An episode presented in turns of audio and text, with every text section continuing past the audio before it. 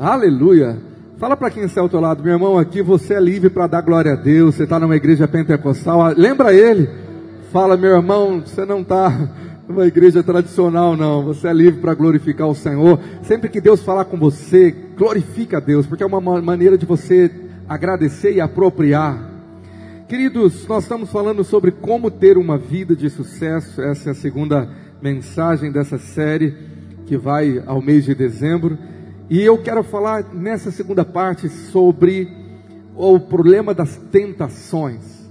Semana passada nós falamos sobre o poder das decisões antecipadas e nós falamos que a decisão é a chave do sucesso. Agora, muitos não conseguem fazer decisões assertivas porque eles são propensos à tentação na hora da decisão. Então nós vamos enfrentar esse problema das tentações, cinco segredos para vencer as tentações. Eu nunca vi alguém na sua vida fazer planos para dar errado. Tá alguém que planeja assim, ó, vou fazer de tudo para endividar. Como fazer um planejamento para entrar endividado no, no início do ano, no ano de 2023? Não, eu vou fazer um plano agora de engordar. Você já fez isso? Vou fazer um plano de, de comer até e ficar bem doente. Quero ter diabetes. Você já fez plano para ter diabetes? Eu vou ter plano para ficar viciado em alguma coisa. Como ficar viciado em alguma coisa para me dar mal? Ou talvez alguém faça um plano para entristecer a Deus. Claro que você fala, opa, de jeito nenhum. Você é um crente sincero, você fala, não, estou fora disso. Então o problema é que nós não fazemos é, planejamento ou planos para dar errado. Você não faz um plano para cair em tentação. Esse é o problema. Mas o problema é que nós também não fazemos planos para não cair. Você não planeja cair, mas também não planeja não cair. E essa inércia te deixa propenso a qualquer coisa. Você não está preparado, como eu disse semana passada, tomando uma atitude diante de uma ação diante de uma reação, de uma de uma situação. Muitas vezes você apenas está reagindo ao momento. Agora, Jesus está nos dizendo que nós poderemos orar para não entrar em tentação. Você não precisa pedir, Senhor, me dá força na tentação apenas. Você pode orar para que ela nem venha, para que você seja você escape dela. Mas além de orar, o versículo começa com uma frase chave que nós vamos meditar nessa manhã, que é a palavra vigiar. Poucos cristãos é, têm dado a devida atenção. A gente ora muito, mas vigia pouco. Eu me lembro quando nós tínhamos um, um hábito muito maravilhoso na igreja, quando eu comecei a pastorear, lá na nossa igreja em Formiga, nós tínhamos um, umas cadeiras que os pastores e obreiros ficavam no altar, e nós chegávamos antes para orar, ajoelhados ali no altar, no tempo de intercessão. Eu me lembro de, desse hábito maravilhoso, e, e, o filho do pastor Alvim, nosso querido pastor Jonatas, que já ministrou aqui, ele bem criança, ajoelhado do lado do pai, e aí todo mundo ficava assim, impactado de ver aquela criança tão pequenininha, seguindo os passos do pai. Mas de repente o pai levantou e começou o culto, e ele ficou lá ajoelhado ainda, sabe? Aí o pai falou, por aí, meus irmãos, que ele ora muito, mas vigia pouco. Ele estava dormindo, ajoelhou e apagou lá. Eu me lembro desse dia que foi muito engraçado. Tem irmãos que oram muito, mas vigiam pouco. Queridos, Jesus disse que se você vigiar, você não iria entrar em tentação. Agora, há uma série de versículos sobre isso. O apóstolo Paulo também disse em 1 Coríntios 16, 13: Sede vigilantes, permanecei firmes na fé, portai-vos varonilmente e fortalecei-vos, e fortalecei-vos, sede vigilantes e permanecer firmes na fé. O apóstolo Pedro também fala, 1 Pedro 5,8: sede sóbrios e vigilantes, o diabo, vosso adversário, anda em derredor como leão que ruge procurando alguém para devorar. Pedro, Paulo, Jesus dizendo que a igreja deveria vigiar, ser vigilante. Por quê? Por causa da realidade do mundo espiritual. O diabo existe mesmo. É uma realidade que ele quer te derrotar. O negócio é sério. Você não pode, querido, parar de vigiar segundo a palavra de Deus. Enquanto nós estamos nessa terra, nós estamos nessa batalha da qual o Senhor diz que nós já somos mais que vencedores, mas que devemos nos apropriar disso pela fé. Agora, não é só por causa do diabo que você deveria vigiar. A nossa tendência humana é achar que nós nunca vamos cair. Por causa de um orgulho na natureza humana, existe um orgulho interno que às vezes é pior do que o diabo. É você é, lutar contra você mesmo e você se torna o seu pior inimigo por causa de uma certa autossabotagem. Sabe, sem perceber, você está indo contra você mesmo. Você não está se ajudando, você está piorando a situação. 1 Coríntios 10, 12 é um versículo chave para nós. Que o apóstolo Paulo, inspirado pelo Espírito Santo, diz: Aquele, pois, que pensa estar em pé, veja que não. Então, eu queria que você lesse bem alto comigo aí. Um, dois, três já. Aquele, pois, que pensa está em pé, veja que não. Agora, nós temos que saber dessa realidade pessoal para vencer. Nós temos que saber que aquele que pensa estar em pé, ele tem que ver como não cair. Então essa é a parte prática. Eu quero compartilhar agora, e agora eu começo a pregação, cinco segredos para você vencer e não cair, para você vencer as tentações. Primeiro segredo, aqui está quatro ali, mas a verdade são cinco, eu acrescentei mais um. Primeiro segredo é o segredo do está escrito. Diga comigo, está escrito.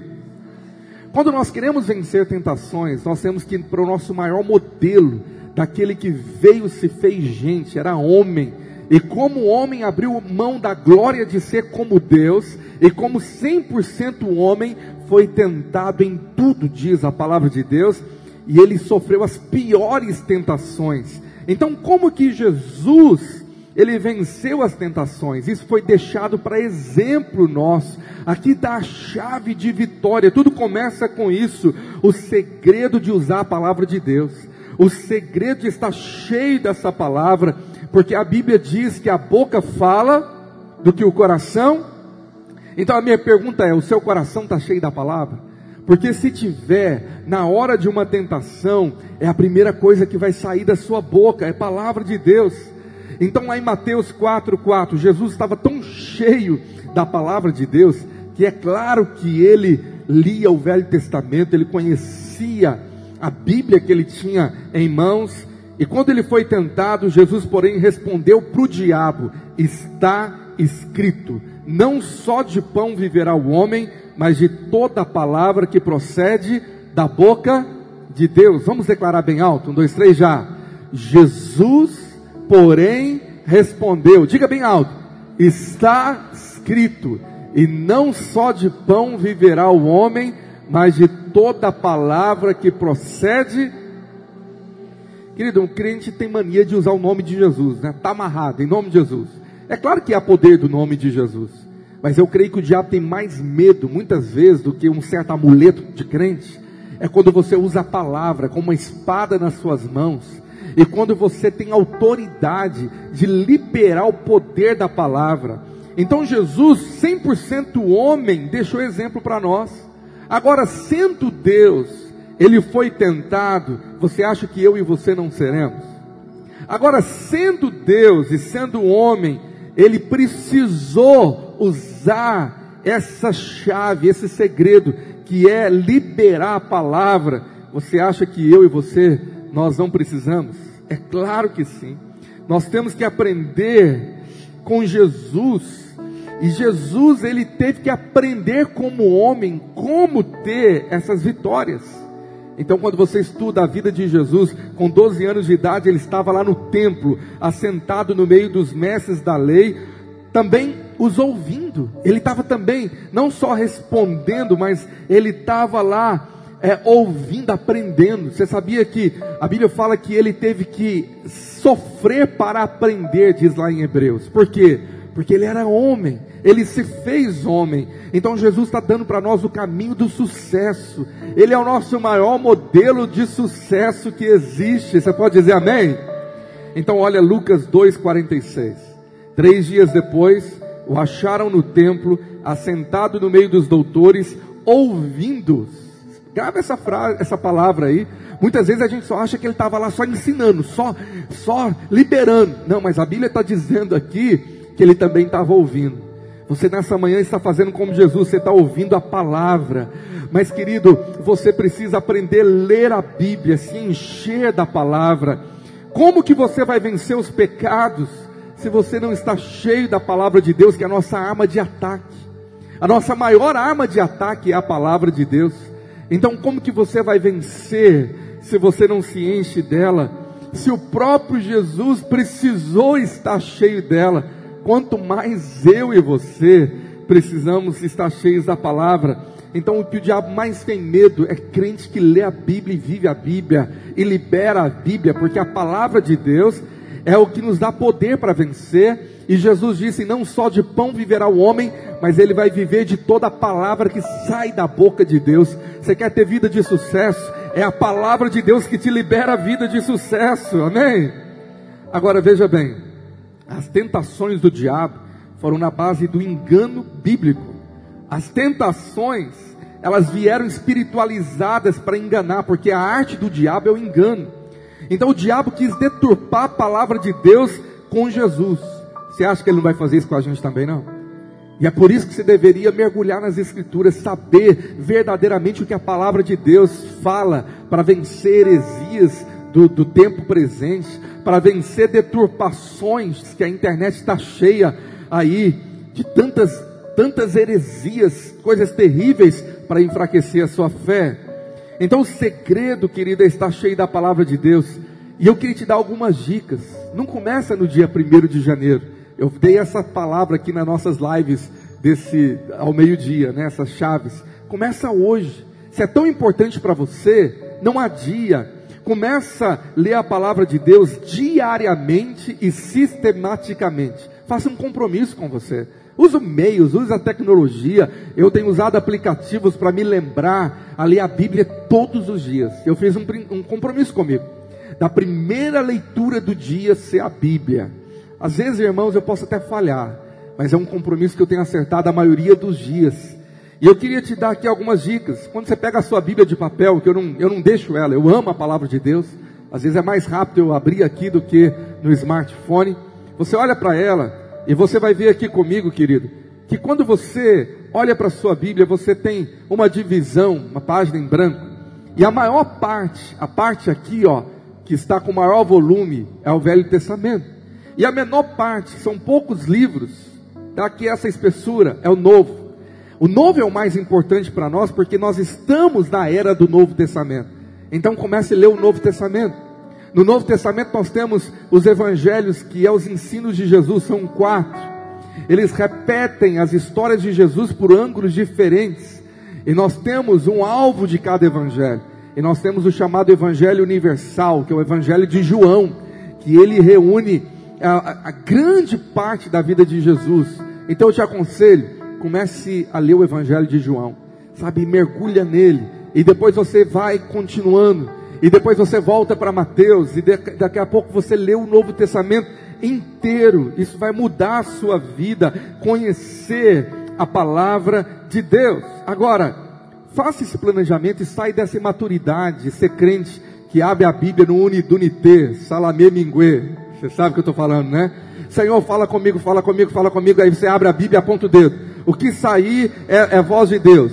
Meu irmão, talvez você fale, pastor, comigo já funcionou. Deixa eu te dizer, comigo também, mas diante de tanta misericórdia de Deus, é como se Deus falasse assim: cria vergonha na cara. Eu vou falar com você agora, mas aprenda a ler a Bíblia. A Bíblia fala que nós deveremos buscá-la. Você sabe da história daquela famosa? O cara foi fazer isso e apontou o dedo no versículo e fala assim: Deus me fala o que, que eu tenho que fazer. Estava escrito assim: e Judas foi e se enforcou. Ele falou: está amarrado. Senhor, essa não funcionou. Fechou de novo. Unidunité. Fala de novo saiu quase no mesmo, no mesmo capítulo e falou: o que tem para fazer, faz depressa. Fala, misericórdia. Deixa eu te dizer, Você precisa levar a sério essa questão de leitura sistemática, sabe? Você precisa falar, Deus, eu quero ter maturidade, responsabilidade, levar a sério, porque isso é indispensável para viver uma vida de sucesso espiritualmente. Falando, eu vou repetir, é indispensável, é um pilar. Crente de sucesso é quem lê a Bíblia, tem uma hora certa para esse devocional, um lugar certo, e ninguém rouba esse tempo de você estar ligado na tomada, igual eu falei na semana passada. Agora veja o seguinte: quando você for ler, peça ajuda ao autor que está do seu lado para te ajudar. Peça ao Espírito Santo para tra trazer revelação. Peça ajuda para os seus líderes de algo que você não entendeu. Eu amo quando alguém me manda uma mensagem no WhatsApp. Pastor, estava lendo, eu não entendi, o senhor pode me explicar? me dá uma alegria, um prazer de poder ensinar, porque esse é o meu chamado. Você pode fazer isso, querido. Ler numa versão de fácil entendimento. Eu tenho feito isso constantemente. É claro que eu fico é, com várias traduções bíblicas, é, todo versículo. Mas eu estou lendo na nova Bíblia Vive em Português. É, é, até onde eu saiba, a linguagem mais facilitada ultimamente. E isso tem sido uma bênção. Isso renova a leitura com palavras diferentes. Agora veja bem, querido, você precisa levar isso muito a sério, porque senão você vai passar vergonha. O diabo te envergonha quando ele sabe que você não tem compromisso com a palavra de Deus. Ele te engana, ele te passa rasteira, e aí você começa a falar, é, eu nem sei o que está escrito na Bíblia, como na Bíblia fala, né? E aí solta um ditado popular, que nem na Bíblia está. Fala, misericórdia, isso não está na Bíblia não, meu irmão. Você sabe daquela que o irmão chegou para o pastor e falou: Descobri que Jesus era casado. Ou a pastora assustou e falou: Que isso, irmão? Ele falou: Está na Bíblia, eu li na Bíblia. Ele falou: Então me mostra. Ele falou: Estava lendo, e aí está falando que quando eles, Jesus era para ser crucificado, os soldados romanos tiraram sorte para quem ia ficar com a túnica de Jesus. Túnica era a esposa dele. Falou: Faltou um assento aí, meu irmão, na túnica. O irmão talvez achou mesmo que era uma mulher aqui. Sabe, tem gente que, que é levado por heresia. O outro irmão falou que descobriu na Bíblia que mulher não vai para o céu. E foi falar para o pastor, está na Bíblia, Apocalipse. O pastor assustou e falou: Isso não está na Bíblia, não, meu irmão, misericórdia. Ele falou: Eu li, está escrito lá que vai ter 30 minutos de silêncio no céu. Misericórdia. Não, as mulheres estão no céu, são salvas. Agora, o que que transforma a nossa vida para vencer tentação? O poder liberado na palavra. João 17, 17, Jesus falou: santifica-os na verdade, a tua palavra é a verdade. Quando você está lendo a Bíblia, ela está santificando você. Há um poder, não é para ter sentimento, é para ter fé, que a palavra de Deus te santifica. E a Bíblia fala que é uma dieta espiritual. Quando Paulo foi falar para Timóteo ter sucesso, ele falou: Você quer que você fique progredindo, tendo progresso? Em, lá em 1 Timóteo 4,6, ele fala assim: Você vai ser um excelente ministro de Cristo, se você for nutrido com as palavras da verdade. A NVI fala nutrido, ali fala alimentando. Meu irmão, é um alimento, é o pão do céu que alimenta o seu espírito. Tem gente que é espiritualmente raquítico, anêmico, qualquer demônio, o demônio mais fraquinho do inferno derruba ele. Por quê? Porque não tem força espiritual. É por isso que a força espiritual nos dá autoridade para fazer cumprir Tiago 4:7 que fala: "Sujeitai-vos a Deus". Então é sujeitar a palavra de Deus. E aí você vai poder resistir ao diabo e a promessa é que ele vai fugir de você. Você submete a Deus lendo a palavra de Deus. Você resiste ao diabo e você expulsa o diabo com a palavra de Deus. Quando o diabo te tentar, você tem que falar, está escrito. Você precisa liberar a palavra e você vai ver a mesma vitória que Jesus teve lá no deserto. Você pode dizer amém? Segundo segredo, eu queria aprofundar muito aqui em cada um, mas o nosso tempo não permite. Eu tenho muita coisa para compartilhar com você nessa série. O segundo segredo é chamado de linha de segurança. Eu comecei a falar sobre isso domingo passado e eu falei que ia continuar. É o segredo, querido, de você colocar um território proibido. É de você colocar um parapeito e não ficar em cima dele, mas longe. Imagina um piloto que fica arriscando para ver se vai dar certo chegar no destino com a quantidade mínima de combustível. E se andar no risco, e se andar na beira do abismo, e nós tivemos um acidente trágico no Brasil com uma suspeita desse fato, terrível. Sabe, querido, quantas foram as últimas frases de alguém que literalmente morreu? Morreu mesmo. Você procura na internet, é engraçado, quando alguns que ouviram a última frase de alguém que morreu num acidente, e tem frases assim: vai que dá certo. Olha, tenta só mais um pouquinho, arrisca mais um pouco, deixa eu tentar. Eu sou corajoso demais. E morreu. Deixa eu te dizer, pessoas sérias e inteligentes, elas ficam longe do perigo. Leia Provérbios que vai te dar essa sabedoria. O livro de Provérbios fala que o sábio vê o perigo e ele desvia dele. Tem gente que fica lá brincando com a tentação, brincando com fogo, igual foi Sansão meu irmão, você deveria, deveria ficar longe dessa linha do abismo. Traça aquela linha e a melhor decisão é antecipada, é falar, não vou brincar. Eu me conheço, eu não vou chegar perto. Eu não vou ficar sentindo o cheiro da uva, como foi com Sansão. Trace linhas de segurança, de autovigilância para você que te fortalece. Busque o Espírito Santo para saber como que ele vai te mostrar linhas de segurança num relacionamento, no namoro principalmente para não cair num abrasamento pecaminoso.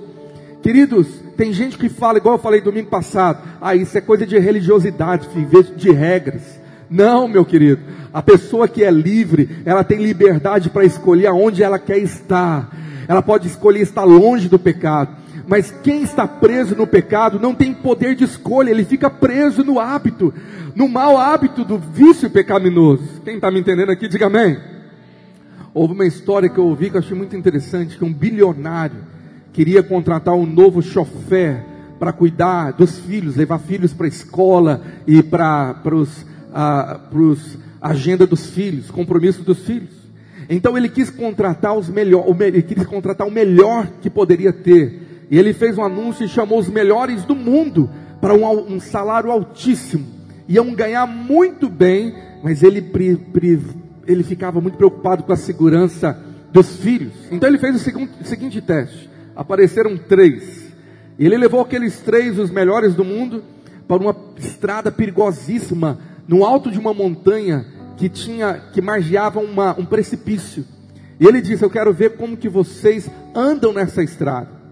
E o primeiro foi, pegou o carrão dele, e foi naquela estrada e quis mostrar habilidades e foi em alta velocidade e tirou um fino do abismo assim, ó, quis mostrar o quão ele é profissional, deu lá o, sua, o seu show de habilidade e voltou. O segundo falou, já que ele tirou aquele, aquela fina, eu vou tirar mais ainda, eu vou colocar uma parte do pneu para fora do abismo, para mostrar o quão hábil eu sou, tenho habilidade com esse carro. E aí foi o terceiro o terceiro foi bem devagarzinho, quase encostando assim na, na montanha, longe do abismo, bem devagar, devagar. Aí o bilionário chamou ele e falou assim: não, não entendi, você viu os dois primeiros? Foram rápidos, um querendo quase cair do abismo, e você tão devagarzinho e quase encostando do outro lado.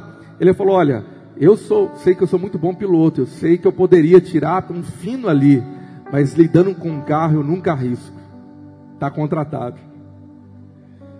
Deixa eu te dizer, meu querido, você espiritualmente falando, você conhece que você poderia fazer muita coisa, poderia até vencer, mas como um crente sábio fala, com a carne eu nunca brinco. Você entendeu? Com o pecado eu nunca brinco, porque a Bíblia fala que deveríamos fugir do pecado e não, e não lutar com ele, e não brincar com ele. Quem está me entendendo? Diga amém. Querido, isso é viver uma vida de liberdade. Isso é viver uma vida de fato de vitória. Tem a história de um menininho que mudou para o pai para o apartamento e o pai falou para ele: não vai na varanda, o papai tem que mandar a subir ali, a, o parapeito ali está muito baixo, é perigoso para você e eu não quero que você vá lá. Todo o apartamento você pode desfrutar, menos da varanda. E o filho já era crescidinho, o filho chegou para ele, bravo, querendo ir na varanda, querendo ver lá o visual. E ele falou para o pai: eu vivo uma vida aprisionada. Olha que vida de prisão. Nem na minha própria casa eu posso ir onde eu quero. Ele falou assim: Meu filho, você está completamente errado. Você pode desfrutar da onde você quiser, menos lugar onde pode te matar e roubar a sua liberdade. Esse é o pai. O pai fala: você pode ir onde você quiser, mas eu não queria que fosse você fosse num lugar onde pode matar você e de fato roubar a sua liberdade. Quem está entendendo aqui? Isso é uma vida de delícia. O salmista descobriu isso em Salmo 16, 6. Ele falou assim: As linhas caem-me em lugares deliciosos, sim coube uma herança formosa, maravilhosa. Isso é vida de deleite quando você vive obedecendo ao Pai que te ama. Quem pode dizer amém para esse princípio aqui? Diga amém. Terceiro segredo, eu chamo do segredo do escape. O que, que é o escape? Quando você olha para homens de Deus que venceram o, o, a tentação de cair em pecado, você viu que eles tinham escape. Um grande exemplo de alguém que venceu tentação é José do Egito. Você conhece aquela história? Sediado pela mulher de Potifar. Você acha que a mulher de Potifar era feia?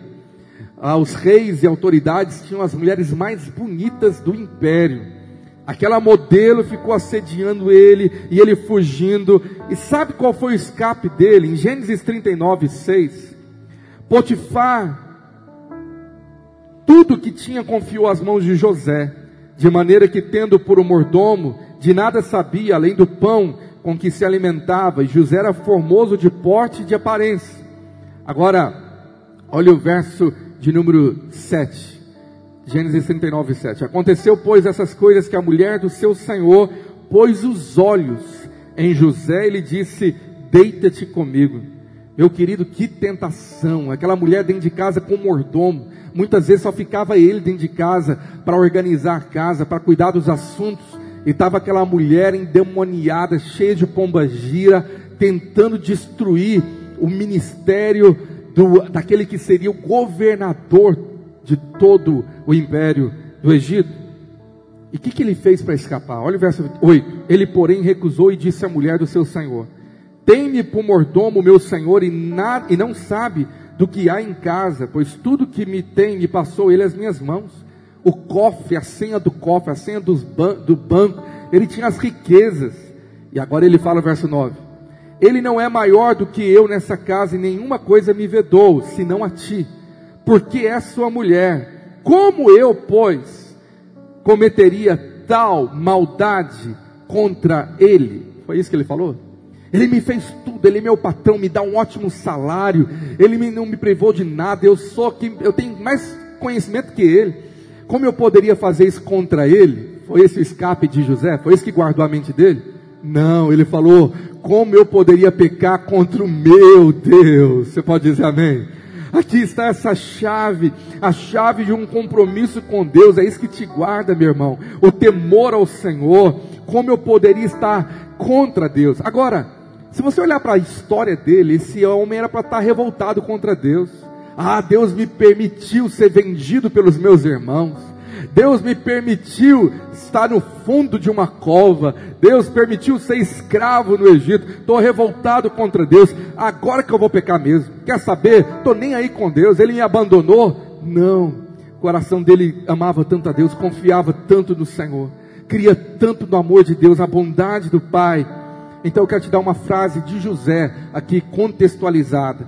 Nunca use as suas decepções para tentar justificar a sua desobediência. Vamos falar essa frase bem alto? Um, dois, três, já.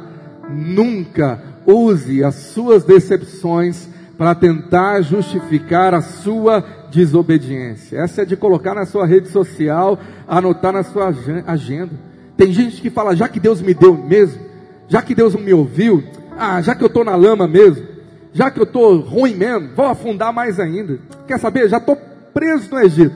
Ah, que mais um problema na minha vida? Gente, você não sabe que isso é uma astúcia do diabo.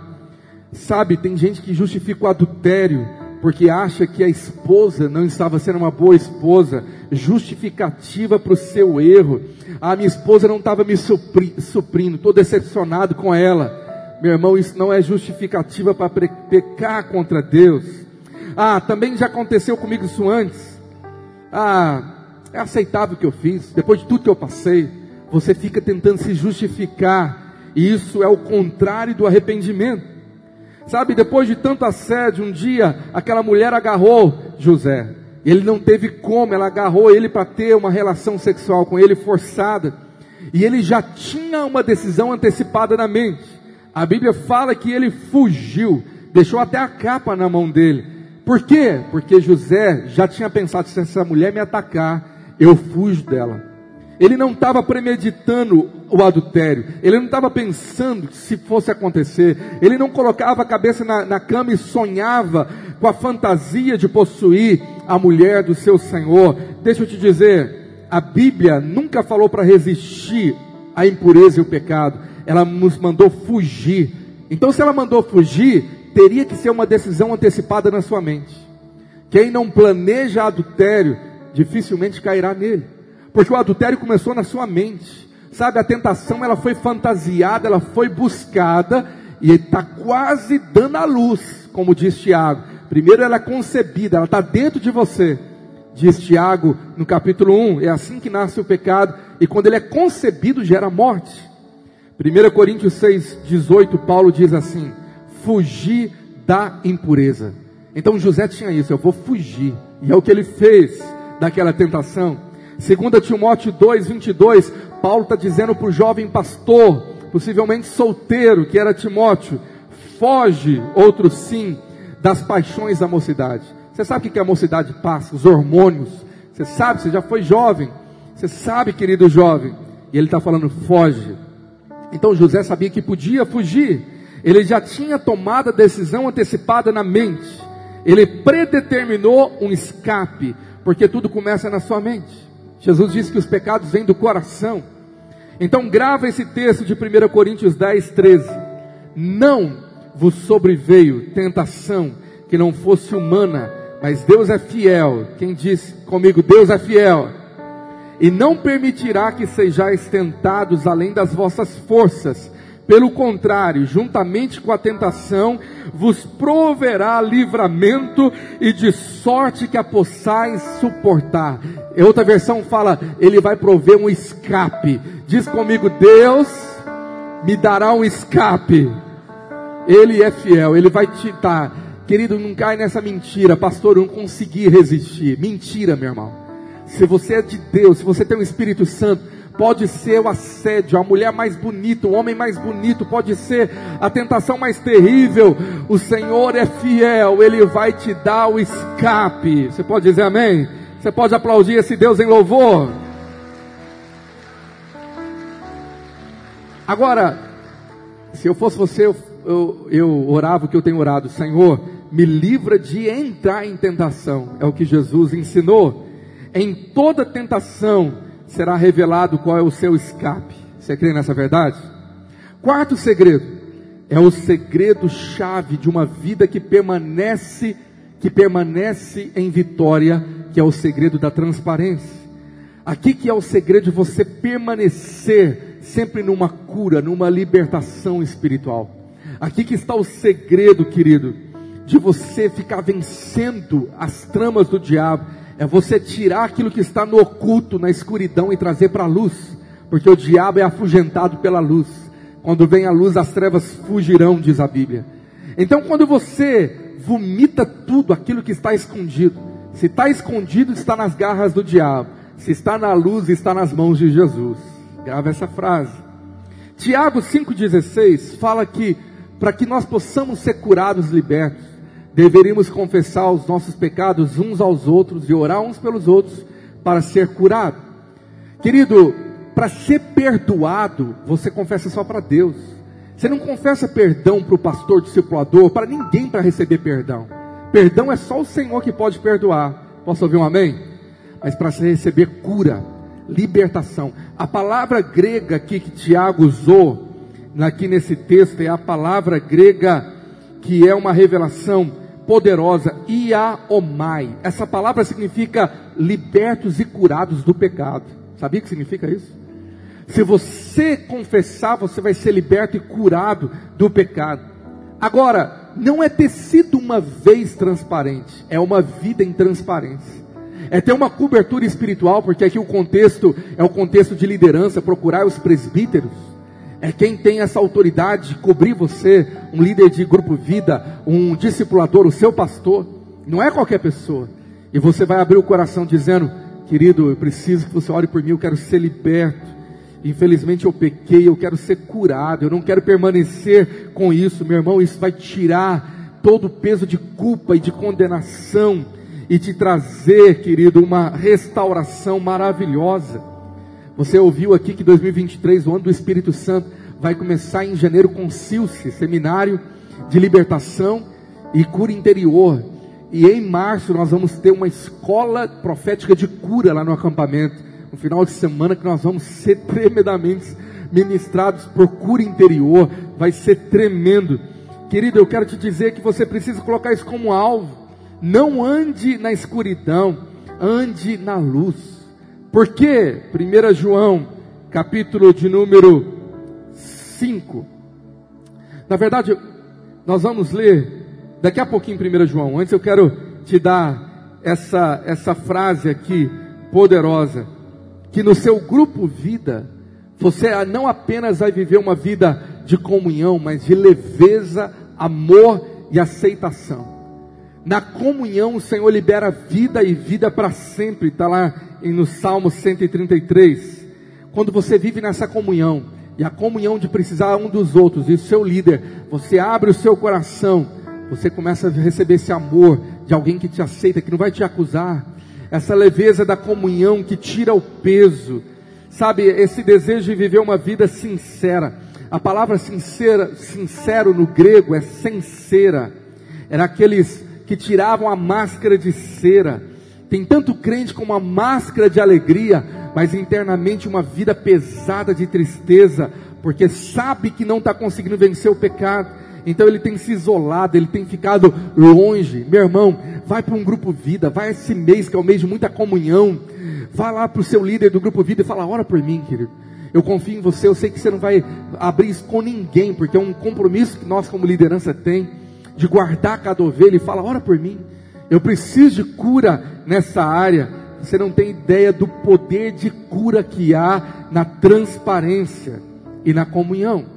Foi feito um estudo com macacos, isso foi um estudo sério.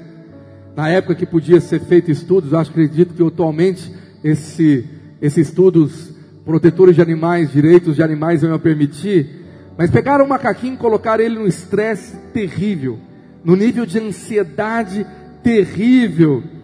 E ele ficava ali levando choque, sendo assustado, um barulhão, e ele ficava morrendo de medo, tremendo. E aí mediram com o aparelho o nível de estresse. Estava lá em cima, com aquele medo, com aquele pavor. E ficaram fazendo isso com ele. Mas um dia, colocaram outro macaco dentro daquela gaiola, dentro daquela jaula. E fizeram o mesmo teste com os dois. Os dois assustaram. Mas logo, visualmente, eles perceberam que não era o mesmo nível de estresse. Quando um estava sozinho, ele quase morria. Mas quando era dois, eles assustavam, mas não estavam com tanto medo, estavam menos. E aí mediram com aquele aparelho e perceberam que o nível de estresse dos dois tinha caído 50%. E aí verificaram o poder da companhia. Um passava segurança para o outro. Quando alguém, um estava sozinho, ele achava que ia morrer. Mas quando tinha um companheiro do lado, quando tinha um irmão, ele se sentia mais seguro. Pergunta com muito amor e carinho para quem está do seu lado: quem é o seu macaco aí? Me fala para ele. Quando você está meio estressado, quem é alguém que entra na jaula com você? Com muito amor e carinho, é claro, né? Você precisa, meu irmão, naquele momento de tensão e estresse, tá? E tem alguém que está na jaula com você. Você pode dizer amém para isso? Você entende isso? Você tem que ter alguém do seu lado. E eu quero te dar o cinco e último segredo para poder orar por você. E esse talvez seja um dos segredos mais importantes e principais. Eu quero chamar do segredo da decisão completa. Diga comigo, o segredo da decisão completa. Se você aprendeu semana passada que a qualidade da sua vida é um resultado da qualidade das suas decisões, que todo o seu presente foi determinado por suas decisões no seu passado, você precisa analisar se a sua decisão é parcial, incompleta ou ela é para valer. Até onde a sua decisão é para valer ou é mais ou menos? Tem gente que está convencido mais ou menos. É como aquele que foi no médico e o médico falou para ele: você precisa emagrecer para cuidar melhor da sua saúde, seu colesterol está alto, você tem que entrar numa dieta, não brinca com a sua saúde, você está quase pré-diabético, e deu todo o sermão. O homem saiu de lá com a esposa e falou: Estou bem, aleluia, glória a Deus. O que, que o médico falou? Estou maravilhoso, estou igual todo mundo. Passou seis meses, ele infartou. Voltou lá do infarto, o médico falou: Não te avisei. Ele falou assim: Mas não achei que era tão sério. Ele falou: Não, é sério. E agora é tão sério que se você colocar gordura na boca, seu próximo infarto você morre, morte fulminante. Meu irmão, no outro dia ele estava na dieta, aleluia, estava consagrado, sabe por quê? Porque agora a decisão dele é completa. Pergunta para o irmão que está do seu lado, você entendeu, meu irmão? Você está entendendo? Tem gente que, que acha que a decisão é para valer, mas não é. Olha 1 João 5,12, a palavra fala assim: Aquele que tem o filho tem a vida, e aquele que não tem o filho de Deus não tem a vida.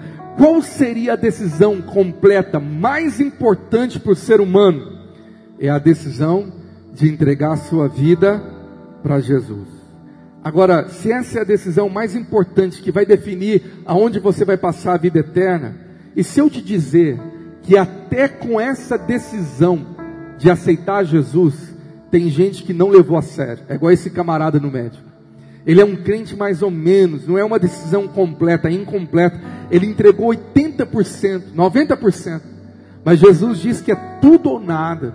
Quem não é por mim, é contra mim. Queridos, muitos acham que se converteram, mas infelizmente a cadeia está cheia de gente que se diz que se converteu. A Cracolândia está cheia de gente que fala que se converteu. A minha filha foi lá fazer evangelismo com um grupo de missionários. E ela falou: Pai, eu encontrei um, um jovem viciado que disse que era, um jovem senhor, que disse que era pastor. E ele estava lá. Querido, o que, que é receber Jesus? Romanos 10, 9 fala que se com tua boca confessares Jesus, e se teu coração creres que ele ressuscitou dentre os mortos, serás salvo mas é confessar Jesus como teu Senhor. A palavra no grego aí é a palavra Kyrios. Essa palavra é Senhor completo da minha vida, o dono do meu coração. Entregar a vida para Jesus e ser batizado não é falar que é evangelho, que agora está na moda. Jogador de futebol famoso é crente, mas vive como mundano. Vai na igreja, volta para casa vai num culto, se sente um pouquinho amado, perdoado, canta louvor, volta para casa, mas a vida é a mesma. Não revela Jesus, não brilha Jesus, não é um discípulo verdadeiro de Jesus. Quando Pedro começa a sua mensagem, na igreja primitiva, o seu primeiro sermão, os seus primeiros sermões, ele fala o que é a verdadeira conversão. Atos 3, 19 fala: arrependei-vos, pois, e convertei-vos completamente ao Senhor para serem cancelados dos vossos pecados.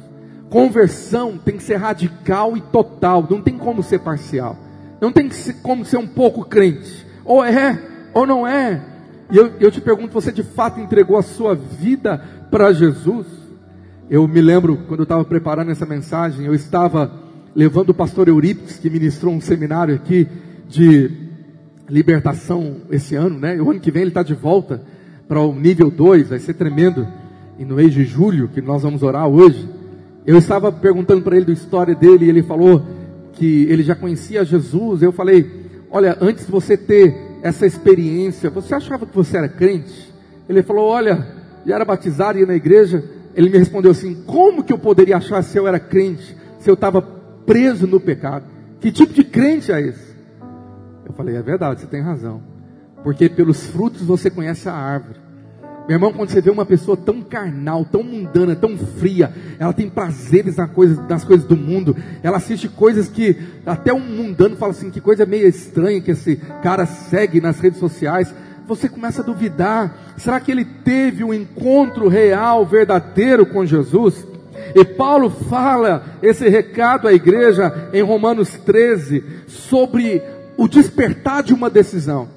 Talvez ela não foi completa, mas você pode despertar uma decisão nessa manhã de ceia. Romanos 13, 11 fala: E digo isto a vós outros, que conheceis o tempo, já é hora de vos despertardes do sono, porque a vossa salvação está agora mais perto do que quando no princípio cremos. Olha, eu quero ler para você esse texto, é, numa versão um pouco diferente, que é a mensagem.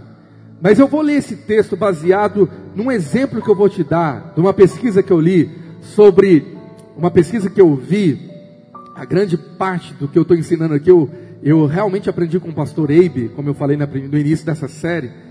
E eu ouvi ele contando essa pesquisa. Ele falou: hábitos digitais dos brasileiros. Essa é uma, uma, uma pesquisa recente. Brasileiros são dos povos que mais ficam na frente de uma rede social, de internet, ou entretenimento. Mas se tratando de internet, a pesquisa apontou que brasileiros gastam 71 horas por semana na frente de entretenimento digital, então redes sociais e internet. Isso dá mais de 10 horas por dia. Se você fizer essa conta no ano, serão 3.744 horas ano, que daria 156 dias constante de 24 horas. Olha que, que conta. 156 dias direto na internet é a pesquisa feita de brasileiros na, na internet. Se você analisar, seriam 5,2 meses de noite sem parar. Então, de 12 meses do ano, cinco meses e vírgula dois, brasileiro ficaria sentado na frente da rede social, da internet, é quase a metade do ano.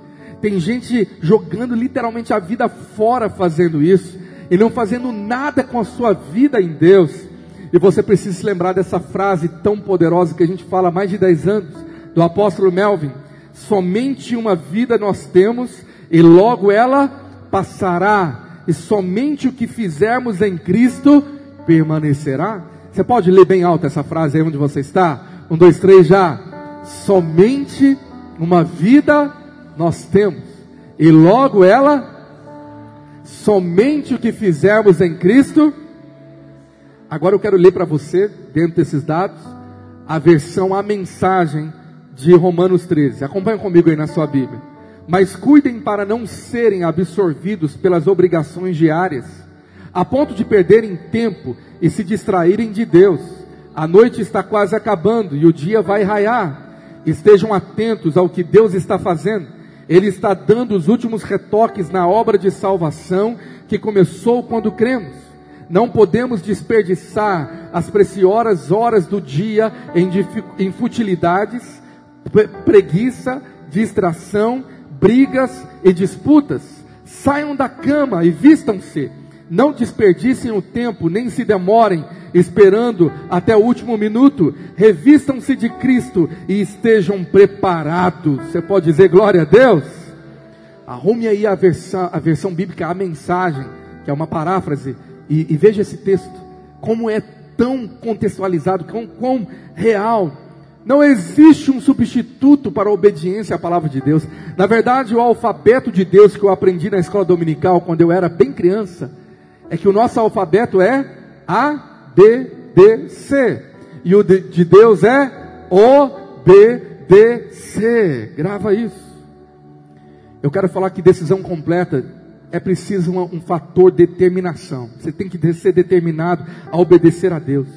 Se há sofrimento é, na obediência, o sofrimento em não obedecer é muito pior. Diga comigo, a obediência dói mas a desobediência dói muito mais.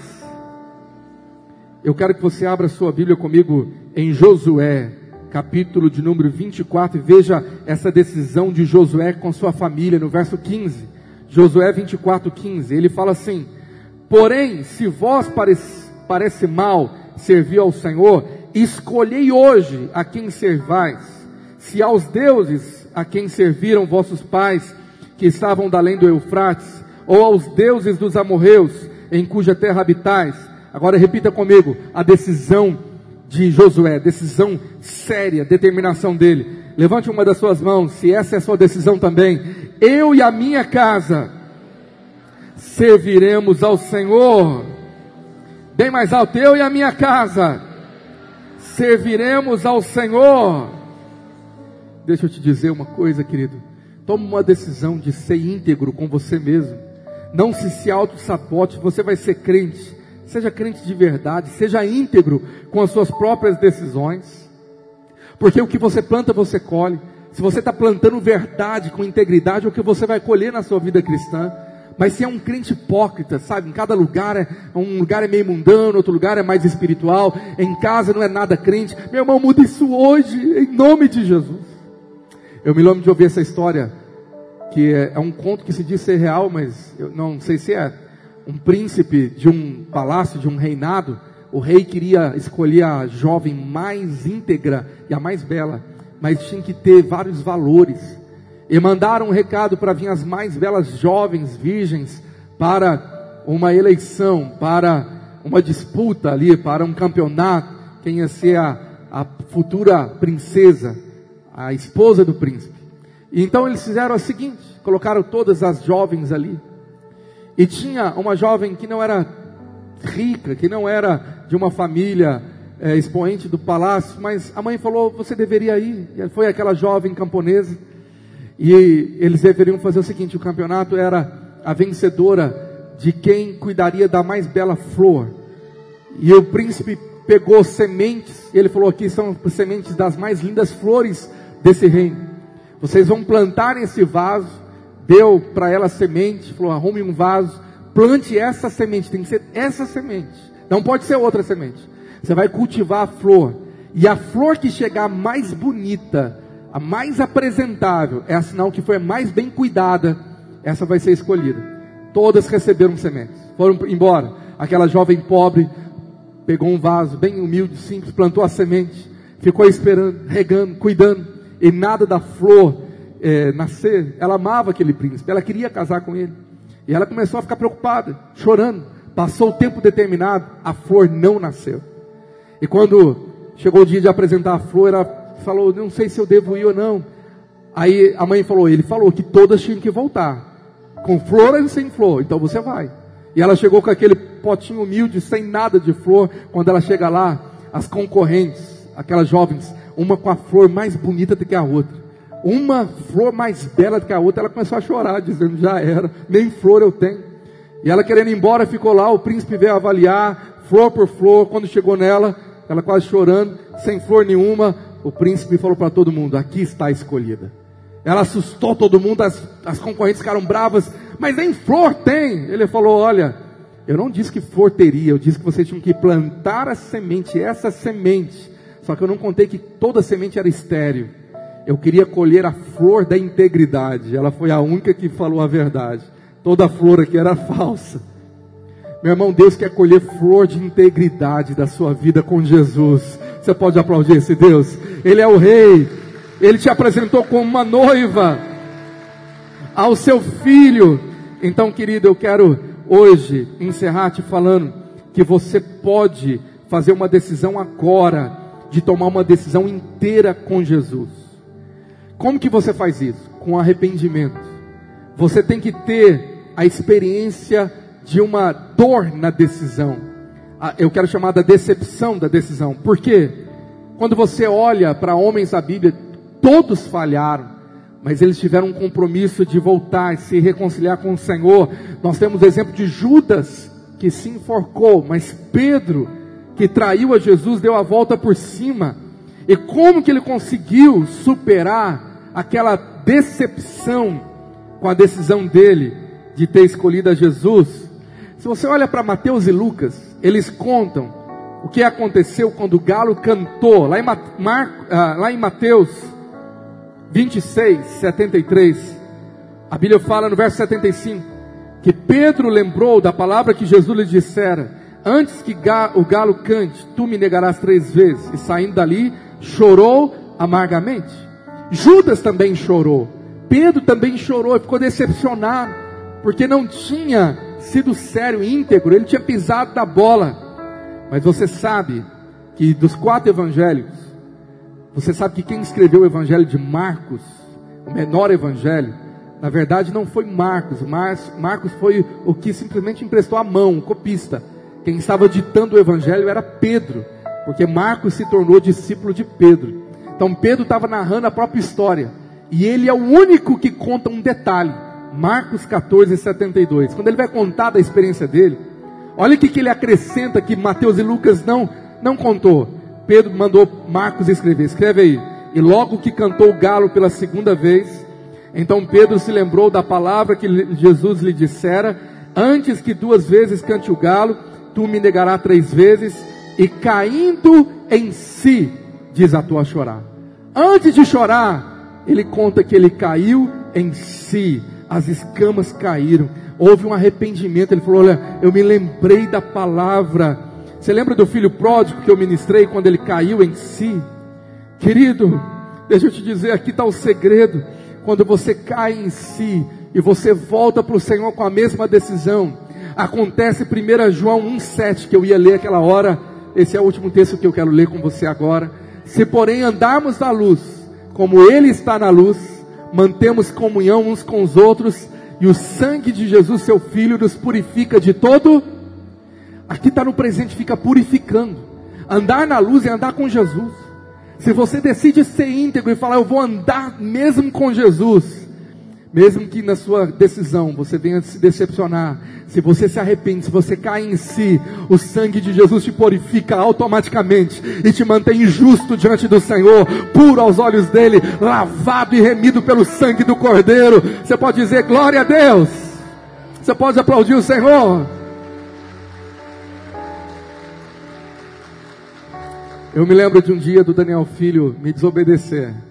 Coisa de criança, isso não foi uma, apenas uma vez, já aconteceu quase em todas as famílias. Eu disse, filho, não vai lá, você pode machucar. Falei algumas vezes. O que ele fez? Foi e caiu. E veio com o joelho sangrando, ralado. Veio chorando, com a boca aberta. Pai! O que, que eu fiz? Peguei, limpei, ajudei, e depois de ter ajudado e curado, acalmado, calma, vai passar. Foi só um ralado. Aí depois eu disciplinei. Quando você pisa na bola, desobedece o pai, rala, você corre de Deus de medo. Meu pai falou que não era para fazer, eu nem vou lá, ele nem vai nem me ajudar. Você foge e fala, não volto mais para casa. Não, você vai para o colo do pai. Se nós, sendo maus, fazemos assim, quanto mais o Pai Celestial. Adão, quando caiu, ele fugiu, não tomou decisão de voltar. Você pode às vezes ter pisado a bola nesse mês, mas essa manhã de ceia é a hora de você voltar com uma decisão firme de falar: eu vou viver uma vida íntegra com Jesus, vivendo vitórias sobre as tentações, e eu vou ser um crente de verdade. Quem topa isso? Fica de pé, eu quero orar por você. Eu quero convidar você a colocar a tua mão no teu coração. Eu vou fazer uma oração para que você viva vitorioso e logo após o pastor Robson vai fazer uma breve oração para quem é, quer hoje tomar uma decisão completa de ser um crente em Jesus, de seguir a Jesus. Coloca tua mão no teu coração. Senhor, eu oro agora para que essa igreja se levante em vitória e sucesso. Eu oro agora para que você decida ser um crente de verdade. Nessa última ceia do ano, eu declaro que você vai viver o melhor final de ano de sua vida.